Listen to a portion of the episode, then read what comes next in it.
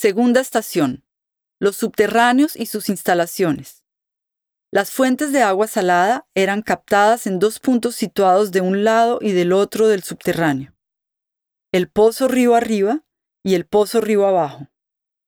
Una galería encunada los unió en el siglo XIII.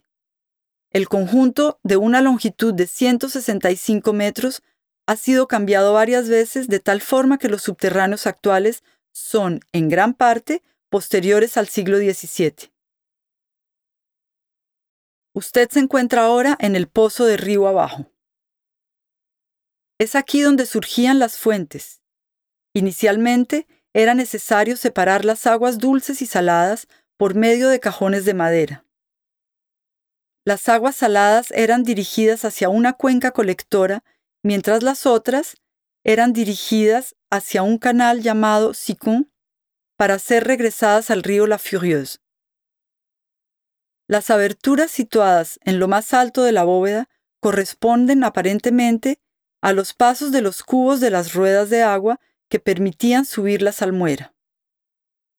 Los caballos que las accionaban se encontraban en un edificio en la superficie llamado la Casa del Sistema de Ruedas. En el siglo XIX aparece la técnica de sondeo que permite ir a buscar la salmuera directamente al banco de salgema. Por esta razón, se dejan de explotar las fuentes y el pozo de río abajo servirá para almacenar las cenizas del carbón provenientes del edificio de las evaporaciones.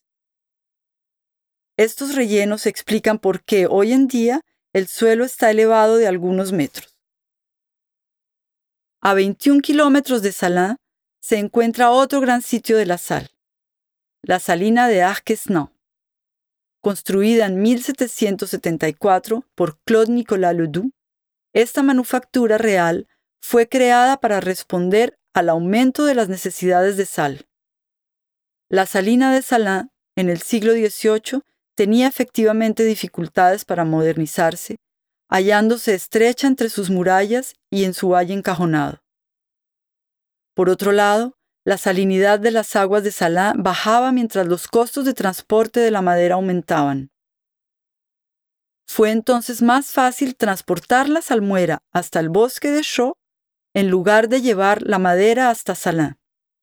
Entre los pueblos de Arquisonant nace de esta manera un nuevo lugar de producción a donde se proporciona la salmuera desde Salin gracias a un salmueraducto de madera de 21 kilómetros de largo. El sitio cerrará casi un siglo más tarde sin dar los resultados previstos. Este sitio encarna hoy en día un tipo de arquitectura industrial utopista y emblemática del siglo de las luces.